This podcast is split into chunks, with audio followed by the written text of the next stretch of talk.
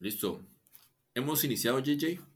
Eh, el día de hoy, el día de hoy quería proponer un tema sobre la mesa a la conversación, que es un tema que a ti te gusta mucho y que eh, recientemente tuviste una conversación con, con Neus Portas alrededor del mismo, y es el tema de, del aprendizaje, pero me dio, me dio la impresión como de que hacías constantemente una relación entre el, el aprendizaje hacia el emprendimiento, ¿no? De hecho, ella se presenta como, como aprendedora, cuando tú la habías presentado como, como aprendedora, y entonces empezó a haber muchas, eh, como, no, no, no, sé si la palabra es analogías, pero muchas comparaciones en donde, eh, había similitudes entre en los dos procesos, ¿no? Y, y, lo que yo quería como, como plantear acerca del, del aprendizaje es, eh, ¿cómo ponerlo? Eh, tú y yo ya hemos platicado acerca de lo difícil que es aceptar el fallar, ¿no? O sea, mm. como reconocer el fallo y, y, creo que cuando, cuando vamos a, a, iniciar un nuevo proyecto, lo último que queremos es, o sea, es fallar, ¿no? Es este, estropearlo y, rara vez volteamos a ver en lo que hemos aprendido, ¿no? Pero quisiera que, nos pudieras compartir desde tu experiencia por qué, por qué consideras que, que rechazamos tanto el, el fallar. Hmm. Yo creo que hemos sido condicionados la educación tradicional, o la educación, no le llamamos educación tradicional, ¿no? Le llamamos educación, la educación actual tenía por objetivo, o tiene por objetivo, estandarizar una currícula de un contenido para que las personas sepan leer, escribir, sumar, restar, dividir, multiplicar. Y sepan algo de historia, sepan algo de lenguaje, y, y voilà, fuera de aquí, vaya, vaya al mundo laboral. estoy exagerando, ¿no? Pero hay un condicionamiento que se da de la siguiente manera. Para pasar de, kindergarten a primer grado, tienes que pasar el examen. Y si no pasas el examen, te quedas en kindergarten. Entonces, ¿qué pasa? Los niños empezamos a asociar el examen con el challenge, que es, es, es real, no lo voy a negar, ¿no? Es real.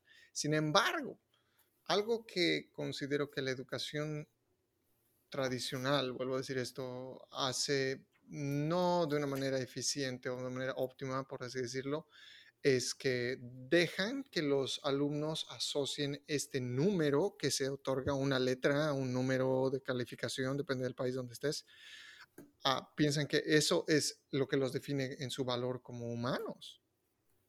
En lugar de decir, no, no, no te preocupes, no te preocupes, no, no es que porque hayas sacado un 50 y aprobabas con 51, por solo dar un ejemplo, no eres sumamente inteligente o, ta, ta, ta, eres, no, eres, no eres tan suficiente como otros. No es eso, ¿no? Entonces ahí es bien tricky porque, porque empezamos a condicionarnos nosotros mismos sin que alguien venga a decirnos que ese valor no es nuestro, nuestra valía personal. Nosotros le, damos esa asociación y cuando pasa, mientras demos más exámenes, más vamos condicionándonos. Entonces, cuando llega el momento de que tenemos que lanzar un proyecto o básicamente vivir, ¿qué crees? Está envuelto, está inmerso el fracaso. Y alguna vez habíamos hablado de esto, creo, Mike. Es, no conozco un bebé que haya pasado la teoría de caminar, ¿no? Y ha pasado introducción a caminar, y ha leído tres libros sobre los expertos en caminar, y ha visto todos los videos de YouTube de cómo caminar, y, ok, lo voy a hacer, y se para y se va de cara contra el piso, ¿no? y después de eso, no creo que haya dicho, ¿sabes qué? O sus padres le han dicho, ¿sabes qué? Creo que no eres bueno, creo que deberías dejar de lado esto de caminar, no es para ti. De hecho, de hecho, igual con la bici, ¿no? O sea, yo creo que es, sería, sería interesante conocer a alguien que haya aprendido a andar en bici sin, habiéndose, eh, habiéndose checado los tutoriales y habiéndose leído dos, tres libros y que no se haya caído la primera vez, ¿no?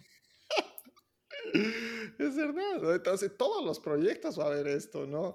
Y me refiero con todos los proyectos, no solamente al aprendizaje, sino tú quieres ah, hacer un podcast, ¿qué crees? La vas a fregar la primera vez, te vas a olvidar colocar un tag o la descripción va a salir mal o va a haber un error ortográfico o, o qué va a pasar que se te, se te borró el episodio, que ha pasado muchas veces. Claro. Entonces, y eso, hay, hay miles de maneras de fallar y hay una forma de hacer las cosas bien. Entonces, en proporción, si no tenemos eso en cuenta, es complicado, ¿no? Porque, ah, tengo que agarrar, esa es solamente hay una forma de ganar, pero cuando le damos, cuando nos ponemos a pensar en proporciones, no, tenemos que pasar por el, el rito o el, el ritual, ritual of passage, como se dice, el ritual de pasaje del, del fallar. Es, innegable. De hecho, ahorita me estaba acordando de los videojuegos, ¿no? Hace ratito que estabas diciendo, eh, o estabas hablando de, de, los exámenes, ¿no? De los, de los challenge. Y, y cómo los, los, videojuegos te ponen a ese jefe final, ¿no? Al, al, que, vas a, al que vas a vencer. Y bueno, usualmente, eh, sobre todo para los que venimos de, de, de, no sé, de las maquinitas, ¿no? A veces jugabas en la maquinita y, y, perdías contra el jefe final y ya no había opción, o sea, te ibas a tu casa, lo podías intentar al día siguiente con, si llevabas las monedas, pero luego ya cuando la consola estaba en tu casa, podías intentarlo eh, muchas veces, pero estabas ahí frustrándote porque fallabas y te mataba y ahora es que no debo de saltar, debo de hacer, eh, irme por la izquierda. Claro. Entonces, to todas esas cosas, o sea, al final de cuentas no son de vida o muerte, y, y, y, finalmente lo que, lo que te genera una vez que ven, lo vences, pues es mucha alegría, mucha excitación, etcétera, ¿no? Eh, acá en la escuela es igual, o sea, no es de vida o muerte, eh, reprobar ni nada, pero me parece muy, sea, muy importante lo que acabas de, mencionar ahorita, del, de que es incluso, me, me, parece ahora extraño que no, no lo planteemos antes, de por qué está relacionado nuestro éxito, en, en, el caso de estudiantes eh, jóvenes, ¿no? Como estudiantes jóvenes, eh, porque, porque nuestro éxito académico se relaciona con nuestro éxito eh, en la vida, ¿no? De manera general. O sea, si, si no eres bueno en, en tres o cuatro materias, eso ya habla muy mal de ti, ya habla como de una persona que, que, tu valía es menor que, que la del resto y, y, damos eso por hecho, ¿no? O sea, cre creemos que eso es así. Y, y, desafortunadamente eso lo traemos después a nuestro día a día, en donde nuestro éxito profesional también define nuestra valía como persona, ¿no? Porque prácticamente ahora, ahora el trabajo es lo que anteriormente era la escuela, o al menos así yo lo asocio. Pero, eh, entonces, si te va mal en la parte profesional, no vales como persona, ¿no? O sea, no, no tienes como, o sea, ya se te ve, uy, estás desempleado, uy, o sea, mm. ¿no? O sea, uy, el, el, proyecto no funcionó, falló, mm, ¿no? Y entonces es mm. como con esa percepción general, es difícil voltear hacia adentro y, de, y, decir, no, pero mira todos los aprendizajes que he tenido. Sí, pero no tienes trabajo. Sí.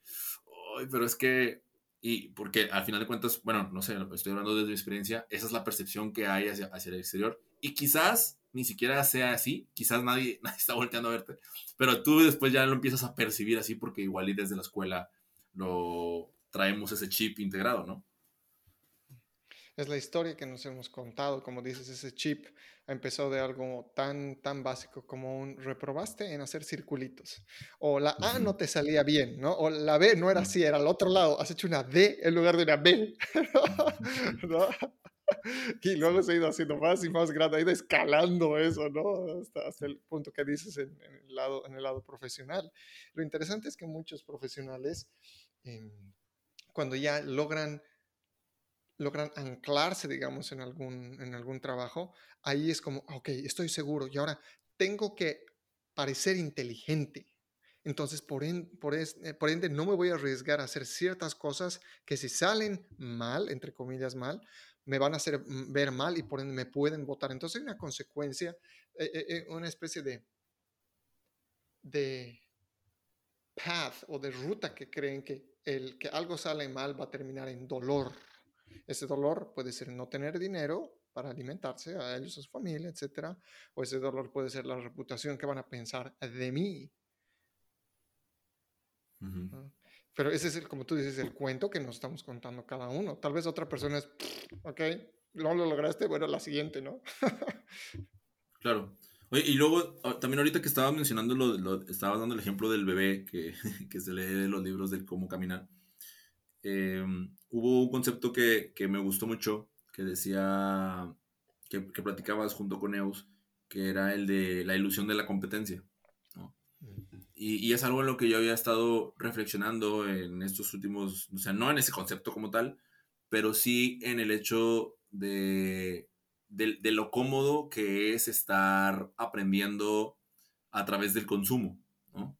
O sea, es, es bastante cómodo eh, estar escuchando un podcast tras otro, ¿no? que, que, creo que la mayoría de las personas hemos pasado, digo, si ahorita estás escuchando esto en formato podcast también, digo, esperamos que estés disfrutando y aprendiendo junto con nosotros, eh, pero caímos sobre todo en, en esta, en, en, este periodo de encierro, en donde, ah, y ahora, y, y, sobre todo con la abundancia de contenidos que hay, eh, pero luego empiezas a darte cuenta y empiezas a aprender tantas cosas que, que a través de consumo, pues, eh, ojo, que luego cuando vas a la parte de la aplicación dices, uy, este no, o sea, no, porque ya aplicarlo implica otras cosas, implica lo que estábamos, estamos hablando justamente de la probabilidad de fallar, o sea, ¿qué, ¿qué, probabilidad hay de que falles mientras solo consumes? O sea, mientras escuchas un podcast y estás trapeando o mientras, pues...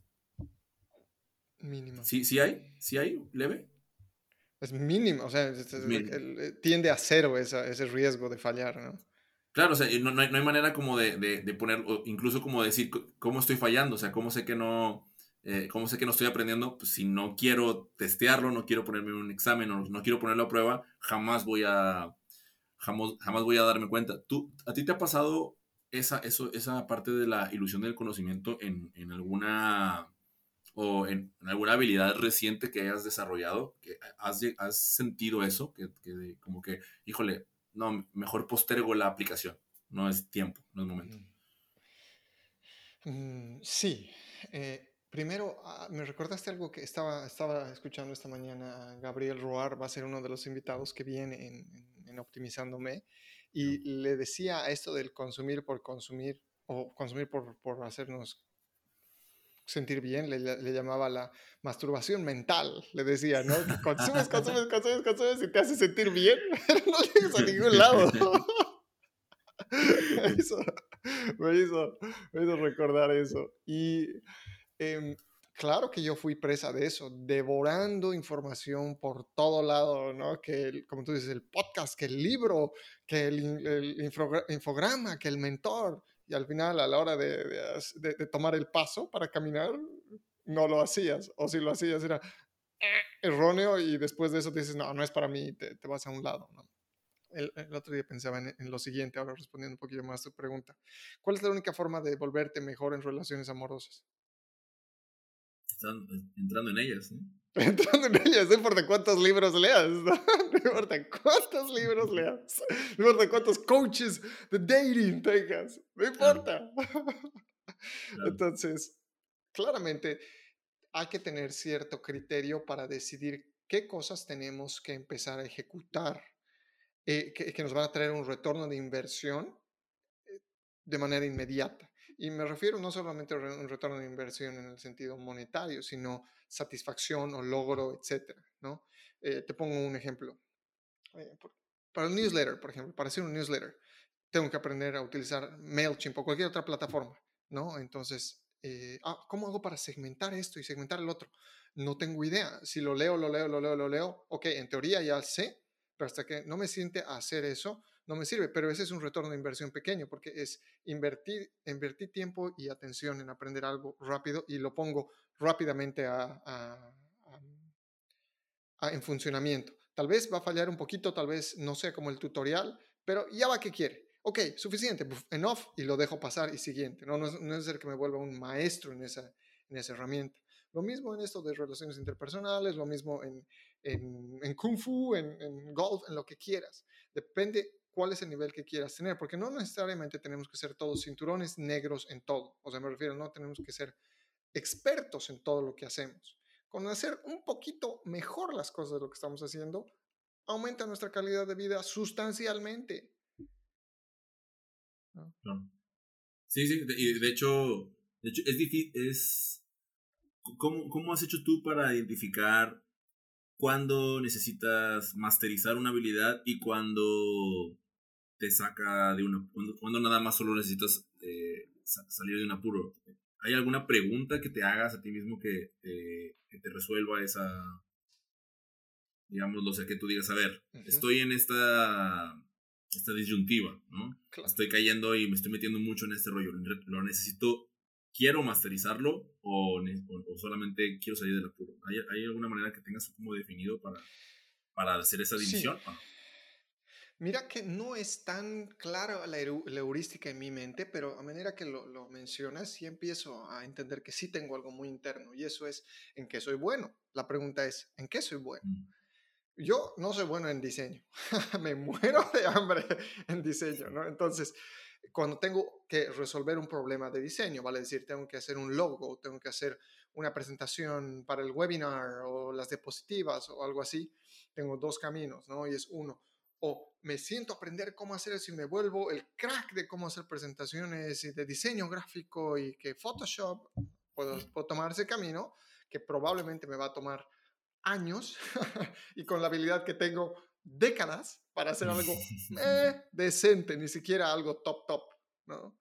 O puedo resolverlo de otra manera y eso es, ¿cómo puedo contratar a alguien que sepa hacer esto? O cómo puedo pedirle a alguien que sepa esto que hagamos un intercambio de servicios, ¿no? Entonces ahí es como que, ah, solamente necesito lo necesario para comunicarme con esta persona en su idioma, con este diseñador. Y eso es, necesito esta tipografía, necesito este tamaño de, que sea horizontal, que sea tanto de alto, tanto de ancho y que se vean estos colores y este logo. Y pum, se lo doy al artista. Te doy un ejemplo, ¿no? Comparado con otra cosa. ¿Qué pasa con storytelling? Yo estoy empezando a sumergirme muchísimo más en storytelling. Más que porque sea algo muy de moda, yo creo que tengo una capacidad innata en contar historias. Entonces, uno, me apasiona. Segundo, creo que tengo el talento, o al parecer tengo un talento que, que, que, puede ser explotado ahí por mí mismo. Entonces ahí sí es como darle más tiempo, más enfoque a eso. Entonces es una especie de heurística que estoy empezando a utilizar para eh, decidir qué cosas o qué temas requieren, yo les voy a poner más, más empeño que otros. Ya, ahorita te, prometo que estaba pensando ahorita en, querer hablar acerca de justamente tus últimos aprendizajes en, la parte del storytelling, porque hablábamos de eso antes de empezar a grabar. Y, quiero, quiero irme por ahí, pero antes me quisiera regresar a hacerte una pregunta que sería, si tuvieses, si conocieras a un amigo a una, uno de tus mejores amigos o uno de tus mejores amigas y, y te dijera, JJ, estoy por... Eh, iniciar este nuevo negocio, este nuevo emprendimiento, ¿no? Y te cuenta a grandes rasgos la idea y termina y luego además te dice, ¿sabes qué? Y además quiero decirte otra noticia, ¿te acuerdas de la chica o el chico con el que estaba saliendo? Eh, vamos a, intentar, vamos a intentar establecer, entablar una relación, ¿no? Vamos a, vamos a empezar a, estar juntos y demás. Sí, y, y, y esta persona te pidiera un solo consejo que aplicara para ambos, para ambas cosas, o sea, tanto para su emprendimiento como para el inicio de su nueva relación, ¿qué, qué consejo le darías que fuese aplicable en ambos lados? Mm. Mm. Yo creo que es el fallar rápido.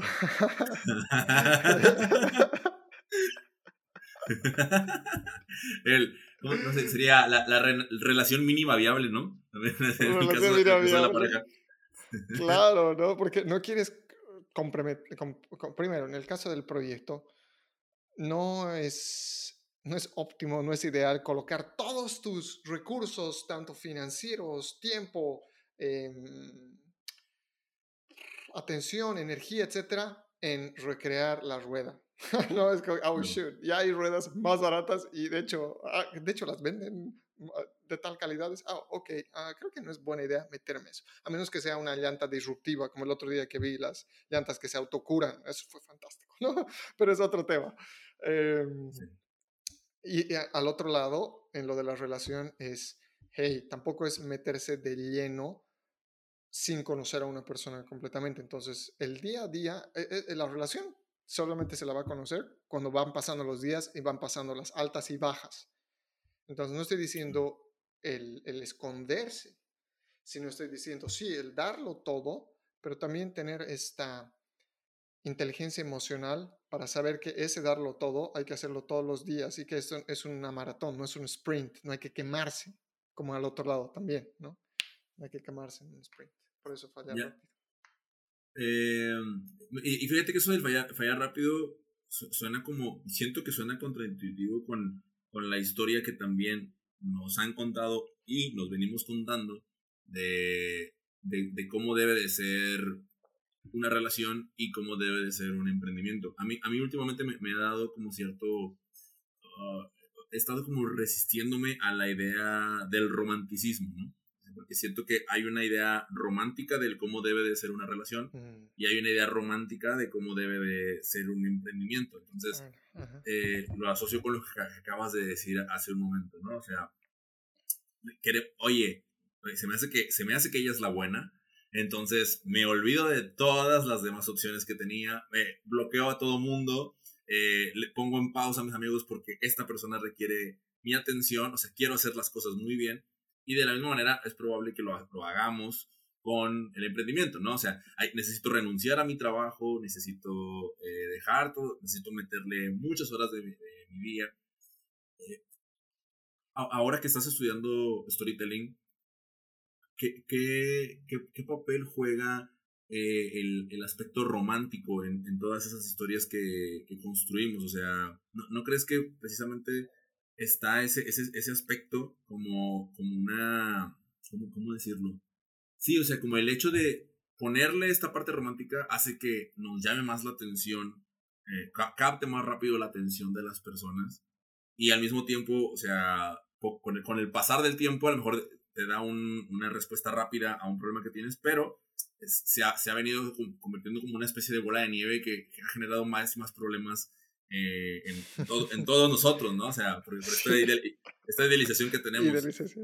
Entonces, tú, eh, ahorita con lo que has visto eh, en storytelling, ¿ves, ¿ves alguna conexión con, con esto que, que, te cuento? Y, si, si, si, es así, ¿qué percepción, ¿Qué, idea tienes tú? Wow, es bien interesante lo que dices, porque mira, hace ya, por lo menos debe ser un año que empecé sin darme cuenta a, entender cuáles son las estructuras comunes de storytelling. Y esto lo tiene eh, Kurt Vonnegut, el, el, escritor, y te dice, a todos nos encantan tres tipos de historias, ¿no? El chico conoce a chica y la están pasando bien, bien, bien, bien, bien, bien, bien, eh, llegan a la cúspide de algo y todo se va al diablo, pero después están abajo y después encuentran la forma de reconciliarse y se casan, ¿no? Y es como, ¡yay! Hollywood.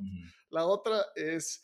Em, esta persona está, está, muy mal, está yendo muy mal en la vida y de a poco empieza a subir, a subir, a subir, a subir, a subir, a subir y llega hasta un punto cúspide, ¡yay! Pero ¿qué pasa? ¡Puf! Cae y luego de caerse se vuelve a levantar y se vuelve a levantar más alto, ¿no? La historia de, de Rocky Balboa, digamos, clásico, ¿no? Y el otro es, eh, empiezas desde un punto normal, desde una etapa bien y vas escalonando, subiendo, subiendo, subiendo, subiendo, subiendo, o sea, en, en, términos de las cosas van yendo mejor, mejor, mejor, y de ahí no tienes una caída como en, como en bucle, como en parábola, tienes una caída, caída recta, o sea, estás al precipicio, las cosas se van mal al diablo y después de eso tienes una subida estrepitosa. Y, o sea, es, este, te estoy describiendo los tres tipos de historias, de estructura de historias. ¿Y qué pasa? Nosotros lo que estamos viviendo, según lo que tú me dices, es este romanticismo de, eh, las cosas van a empezar a salir bien. Yo sé que, que voy a tener que luchar contra, contra el, sistema o contra esta industria o contra la familia de mi, de mi novia, que ta, ta, ta, ta, ta, ¿no? Y es, nos vamos contando esta historia porque es la historia que culturalmente tal vez se ha difundido eh, mayoritariamente, ¿no? Es, y cuando lleguemos a esto y las cosas estén muy mal, nos vamos a volver a levantar y vamos a ser los héroes de la historia. Y está, está bien, porque nosotros humanos funcionamos en base a historias. Esto de fallar, Mike, es parte de la historia, de, de, la historia del, del, héroe, de Hero's Journey. ¿Te acuerdas que hemos hablado de, de la jornada del héroe, Joseph Campbell? Para los que nos están escuchando, si no, si no conocen qué es esto, el Hero's Journey o la, el, el viaje del héroe de Joseph Campbell tiene tres partes. El héroe está en su zona de confort y ¡pum!, tiene lo que es la partida. La partida es algo o alguien o él mismo sale o lo sacan de su zona de confort y lo mandan a un territorio que no conoce, completamente desconocido y que no sirve nada de lo que había aprendido hasta ese momento. Luego de eso tiene la iniciación. La iniciación quiere decir las etapas donde él tiene que empezar a conectar con mentores, aprender nuevas habilidades, adquirir herramientas, las armas necesarias y empieza a, luchar contra sus, los jefes, como tú decías en el juego, ¿no? Eh, en los videojuegos, empieza de a poco a ganar. Imagínense lo de, lo de Zeus, lo de Zeus es Hércules, ¿no? Hércules, el demigod, el semidios que es enviado a la tierra y de a poco lo entrena un ¿quién lo entrenaba? Era un, era un como minotauro, un mini minotauro, ¿no?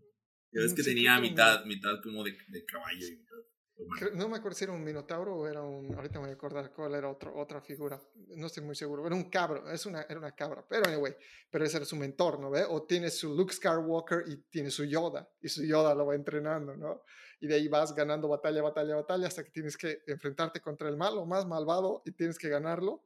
Tienes que ganarle para así transformarte o hacer un upgrade de, esta versión del héroe o la heroína. Y la tercera fase es el return retorna al punto de inicio, pero no retorna como era antes, o sea, retorna transformado y gracias a eso transforma el lugar de donde vino. Ahora, ¿qué pasa? Si nos ponemos a pensar, el fallar en el aprendizaje es parte de la historia del héroe.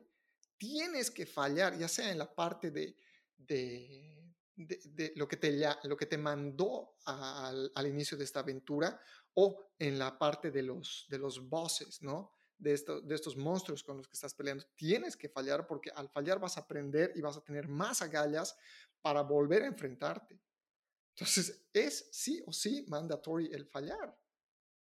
Y ahora, con esto de las historias, lo que tú me decías, está romantizado porque, claro, lo, lo vemos de, una manera muy externalizada, o sea, muy el héroe, eso que está ahí afuera, como third, third person, como tercera persona. Pero cuando nosotros tenemos que encarnar ese héroe, uy, ahí pues se nos hace, el traserito se nos cierra, ¿no? y ahí nos olvidamos de, de, la, de, la, historia del héroe, y ahí nos olvidamos de todo. Sí, no, no sé, me, me, estaba yendo a... También, también hay historias, hay historias que estamos esperando que nos cuenten, ¿no? no sé, ahorita que, estabas, estabas hablando todo esto, eh, me, me, recordé de, de Spider-Man, la, la, película que está por salir, y, y, hay, un, hay un cierto FOMO, ¿no? Pues, o sea, y, si te fijas, todo parte de, de, ir a ver qué historia nos van a contar, ¿no? O sea, de, de cuál es la historia que tienes preparada para mí. Ahora, ¿qué elementos crees tú que, que compone una buena historia para generar esa sensación en las personas, ¿no? Porque aquí hay, hay, un, hay, un, factor, ¿no? De que, no, pues que salgan los tres superhéroes que conectan, no sé, con distintas partes de, de mi infancia, de mi adolescencia, de... Quizás ese sea un factor, ¿no? Que, que la, parte nostálgica. Eh, ¿qué, ¿qué, otros elementos crees tú que está eh, implementando, eh, en este caso Marvel o, o quien sea quien esté detrás, para para tener la atención de las personas en la, de la manera en que, en que nos, nos tienen atrás. Digo, porque también, digo, no estoy tan, tan metido, pero sí admito que si alguien llegara y me diera eh, un boleto, y ¿me acompañas? Claro que iría, iría a verlo. Eh, este. Pero bueno, volviendo a la pregunta, ¿qué, qué elementos crees tú que tiene esta historia que, que, que, genera este, esta, esta sensación o estas emociones en las personas? Uh -huh. Bueno, toda historia tiene cinco elementos, toda buena historia tiene cinco elementos. Y estos elementos lo que hacen es diferenciarse de una anécdota. Si yo vengo y te digo, hey Mike, te cuento que el fin de semana hice esto y esto y esto y esto también. Punto. Eso es una anécdota, eso no es una historia. Okay. Pero una historia tiene estos cinco elementos. Primero, el contexto. En el contexto empiezan a engancharte como tú decías, ¿no? Ah, mis, héroes favoritos, sí, me acuerdo de eso. Entonces empiezan a prepararte el contexto, el, ambiente de donde va a surgir el héroe o desde dónde va a partir el héroe. ¿no? Entonces, contexto es el primero. Luego de esto es el catalizador, el catalyst, que es ese elemento, ese algo que saca al héroe de la zona de confort. Como decía, es algo que el héroe se ve forzado a hacer, el héroe o la heroína se ven forzados a empezar a realizar o algo externo lo saca o de cualquier manera es un catalizador, algo que empieza la aventura. Después del contexto. El contexto es clave porque ahí nos tienen que enganchar, tiene que ser interesante. Luego está el, catalizador. Luego del, catalizador tienes lo que son las complicaciones ahí es lo de la pelea con los bosses, etcétera, ¿no? Que las cosas van eh, empezando a caer, a caer cada vez más, más, más, más, más, y se ven aprietos completamente el héroe. Y cuando está en esto y está tratando de lidiar con cosas que no sabía cómo lidiar, porque si supiera cómo lidiar, no habría problema en primer lugar, ¿no? no, habría un problema. y está solucionado. Y fin de la historia. Ninguna película vendería tickets así. Ninguna. Sí, es, es, es como Superman, Superman sin Kryptonita, ¿no? O sea, es Superman y no hay Kryptonita. Oh, no, pues qué, qué aburrido, ¿no? Sí, qué aburrido. qué aburrido. Es Dios, adiós. Sí, exacto. no, entonces tiene que haber, tiene que haber este, este, estas complicaciones y confrontaciones con, con enemigos internos, externos, etc. Y después de eso, el cuarto elemento es el cambio el cambio es aquello que él, que él o la heroína deciden hacer de manera diferente que ayuda a terminar esta confrontación. Y después del cambio, finalmente está la consecuencia. ¿Qué pasa a través de todo esto? Ahora, no me refiero a que estos cinco elementos tengan que terminar en un y vivieron felices para siempre. No es necesario. Una historia no necesariamente tiene que terminar en eso. No tiene que terminar en algo bonito. A veces puede terminar en algo muy trágico, pero es una historia. Y el objetivo de la historia es transmitir emociones y una moraleja. Ahora, ojo, la moraleja no necesariamente tiene que ser dicha verbalmente, explícitamente, sino que él, el que escucha la historia, es el que le va a dar la interpretación a eso. De, hecho, de hecho, ahora, antes odiaba, pero ahora creo que valoro más estas, estas historias que nos cuentan, eh, especialmente en películas o incluso en, en, series, y que te, dejan el final para que tú se lo pongas, ¿no? O sea, como se terminó y, y luego, ¿no? O sea, ahí termina y entonces, eh, pero ¿qué sucedió? Es que no cerraron aquí y acá y está de tu lado, ¿no? Y entonces no nos gusta, o al menos a mí no me gustaba antes, digo, ahorita no, no, es que me encante, pero lo empezó a volver, no nos gusta porque tienes que, tienes que pensar ahora tú, ¿no? Entonces, no me hagas pensar, vine aquí a que me contaras una buena historia y ahora me la pones, eh, me, la pones me la pones difícil, ¿no? Sí, que, que, es una forma también de generar una emoción. La emoción que te están generando es curiosidad. Claro. claro. Oye, y, y, hablando de curiosidad, fíjate que eh, Vi el. Hay, un. Bueno, la charla que tienes con Chris Menchaca. Hay una, hay una parte que, que, me, que me gustó mucho. Y, y, ¿Cómo se dice? Me generó otra emoción, ¿no? Pero fue en donde tú compartes acerca de, de cómo en una, en una conversación con, con, tus, con, uno de tus mentores, él te decía, eh, te invitaba a celebrar tus fallos, ¿no? Entonces él, él, te decía de que cada vez que falles y digas, no sé, vamos a, vamos a celebrar.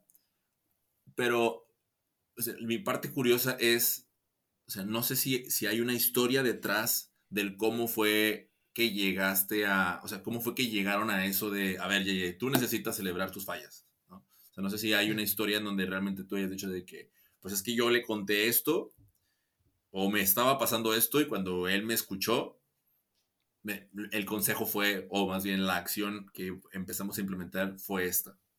Mm. Estoy tratando de recordar qué era lo que pasaba en ese entonces en mi vida y hasta donde lo que puedo recordar es lo siguiente. Yo estaba iniciando en ese entonces con varios proyectos personales. Sin embargo, cuando tú vienes de un ambiente muy estructurado como la escuela o una empresa, donde te dicen qué cosas hacer, o sea, no, no, no te dicen explícitamente, pero hay una especie de agenda implícita y hay una estructura, es muy complejo el salir de eso y no sentirse perdido, ¿no? Es como te ponen un lienzo, tú has estado dibujando eh, cuadritos como de Tetris toda la vida, ¿no? Es cuadrito 1, 2, 3, 4, 5 y un día te quitan eso y te ponen un lienzo y te dan pinceles y te dicen, ahora es tu obra de arte y no hay cuadritos. oh, crap. Entonces, en ese entonces, yo recuerdo que no sabía cómo proceder y por ese miedo a no proceder es que muchas, oh, ahí está, miedo a, no, miedo a fallar al proceder. Creo que ese es el, el, el, meollo de todo esto, porque decía, si tomo este paso y lo friego, ¿no? Y si tomo este otro paso y sale mal, y otra vez uno se va asustando una y otra y otra vez sin que algo haya sucedido. Entonces mi coach me dijo, ok, JJ, ¿qué quieres? ¿Qué es lo que quieres hacer? Quiero hacer esto, pero no sé si. Quiero hacer esto otro, pero no sé si. Quiero hacer esto otro, pero no sé. Hasta que se cabró y me dijo, ¿no? Ok, de ahora en adelante, solamente puedes decir una vez, la siguiente vez no sé, pero cuando lo digas, vamos a festejar. Y ahora ya entiendo por qué lo hizo. Entonces, ¿qué pasó? Sin darme cuenta, estamos en la charla de nuevo y, ok, ¿cómo vas a hacer esto? Y yo, ¡Ah, no sé. Y me dice, ¿recuerdas lo que hemos dicho? Y yo, ¡yeah! Y empecé a saltar así como loco, ¿no? ¡Yeah! Ok, me pero, pero, me calmo. Pero lo hiciste cuando empezaste a festejar, no fue como, porque yo, yo me estoy poniendo en tus zapatos en esa historia y, y, yo, yo siento así como que, eh, recuerda que dijimos que ibas a festejar. Ah, sí, eh, súper, me equivoqué, la acabo de, la acabo de super cagar. Eh, no, fue, no fue así, o sea, realmente fue como, genuinamente fue de, uy, festejemos de verdad. O sea, ¿realmente sentiste ganas de festejar? No, no, no, es como tú lo dices. Es como que, yay, ¿no ve? Yay, pero ¿qué pasa? Y ahora yo ya entiendo qué es lo que pasa, Mike cuando nosotros hemos sido condicionados, ¿no ve? Incluso para la percepción de fallar nos trae esta, esta inseguridad. El decir no sé es inseguridad total. Entonces estamos, estamos reinforcing, ¿cómo se dice? Estamos nutriendo el patrón de no saber. O sea, mientras dices, mientras más veces dices no sé, pues menos certeza tienes en la vida. Entonces lo que hizo este mi coach fue interrumpir el patrón. Y al principio no sale natural. Claro, o sea, a menos que, que desde niño te hayan inculcado que al fallar te vas a, tienes que alegrarte, tienes que festejar, no sale natural, es como que, ¡yay! ¿no? Es como, ¡uh, salta! ¡uh! Yeah, ¿no? Y después ahí te calmas y se siente raro, pero se siente raro, pero ya has quebrado el patrón. Claro. Ya los empezó a hacer. Es como que, ok, y seguimos la charla. Entonces, yo ya no estaba uh, y yo ya no estaba permitido decir no sé de nuevo, porque si lo hacía tenía que hacer esto de nuevo. Entonces ya como mm. que uh, me calmé y en lugar de decir mm, no, me callaba y me forzaba a pensar. Claro. porque a veces el no sé es intellectual laziness, es flojera intelectual. Mm. Sí. De hecho, la mayor parte del tiempo, ¿no? Es, es, es flojera, flojera intelectual. Eh, me, gustaría ir cerrando y me gustaría cerrando y con, eh, con conectando los, los, dos puntos que hemos estado que hemos estado platicando y es acerca del storytelling y acerca del aprendizaje. Ah, para, para tanto para mí como las personas que están que estamos escuchando están escuchando esto ¿qué, qué, qué cosas has implementado tú que te ha funcionado a ti o qué cosas dejarías tú para, la audiencia en, cuanto a que, les, que, nos puede ayudar a identificar la historia que tenemos nosotros en nuestra vida con el aprendizaje? O sea, de qué manera podemos empezar a conectar esos puntos, porque yo creo que para mí el, un paso importante sería precisamente ese, el, empezar a, detectar los puntos y tratar de comprender cómo eh, nuestro pasado o cosas de nuestro pasado terminan influyendo directamente en nuestro presente. Entonces, ¿qué, ahora sí que como, como, como tú lo planteas, ¿no? O sea, ¿qué, qué preguntas les, les, podrías dejar a la audiencia para que ellos pudiesen empezar a implementar para, para contestar y, e identificar la historia que tienen ellos con su, con su manera de, aprender, de aprender con su aprendizaje tradicional o, como sea, ¿no? El ejercicio que a mí me sirvió mucho para ver esto en otras personas es así como, como el César, ¿no? Es eh, thumbs up, eh, el dedo hacia arriba o el dedo hacia abajo, el dedo medio que al medio, como respuesta a la siguiente pregunta y esa es, ¿cuál es tu memoria? Cuando yo te hablo de educación, ¿cuál es la primera memoria que viene a tu cabeza? Mm. Ya sea escuela, universidad, ¿no? Y que, que digan positiva, negativa o neutral. Porque si es positiva, ahí podemos preguntar, ¿cuál es esa memoria? ¿Y qué crees? La, la, memoria va a tener una breve historia. Oh, es que me fue muy bien en colegio, me encantaba mucho, eh, me sentía muy alegre, ta, ta, ta. O puede ser, qué bueno que acabó la, la escuela. ¿Y es por qué? Ah, es que pasaba una clase aburridísima o había un bully en la escuela que no me dejaba, ¿no? Y esa historia es la que nos vamos repitiendo cuando actualmente tenemos que lidiar con algo referido al aprendizaje o algo referido al fallar también. Entonces, sugiero hacer como el César de asociación eh, por memoria, sí, traer, traer conceptos como qué es universidad, qué es un test, qué es el aprendizaje, qué es leer, ¿no? Y ver si, el, si la asociación es positiva, negativa, neutral. Si es positiva, estamos bien. Si es neutral, y si nosotros queremos, podemos cambiar la positiva. Pero si es negativa y sabemos que es algo que nos va a servir, pero que emocionalmente nos cuesta, ahí es cuando tenemos que preguntarnos cuál es la historia que está, que está subyacente a esta emoción. Buenísimo. Pues ahí, pues ahí lo tenemos. Eh, yo, yo, quiero aprovechar de una vez para, para, agradecerte, para agradecerte, JJ, por, por esta charla, por esta conversación que al final de cuentas vamos a, a, compartirla con, con, nuestros amigos, ¿no? Y bueno, es el momento de hacer los, los anuncios, las, las invitaciones para poder continuar la conversación. Entonces, te voy a, invitar a invitar yo a ti, JJ, a que invites a la audiencia a conectar contigo a través de de tus redes sociales y de, y de, también de los medios que tienes, los distintos medios que tienes para que las personas puedan eh, seguir en contacto. Súper, gracias Mike.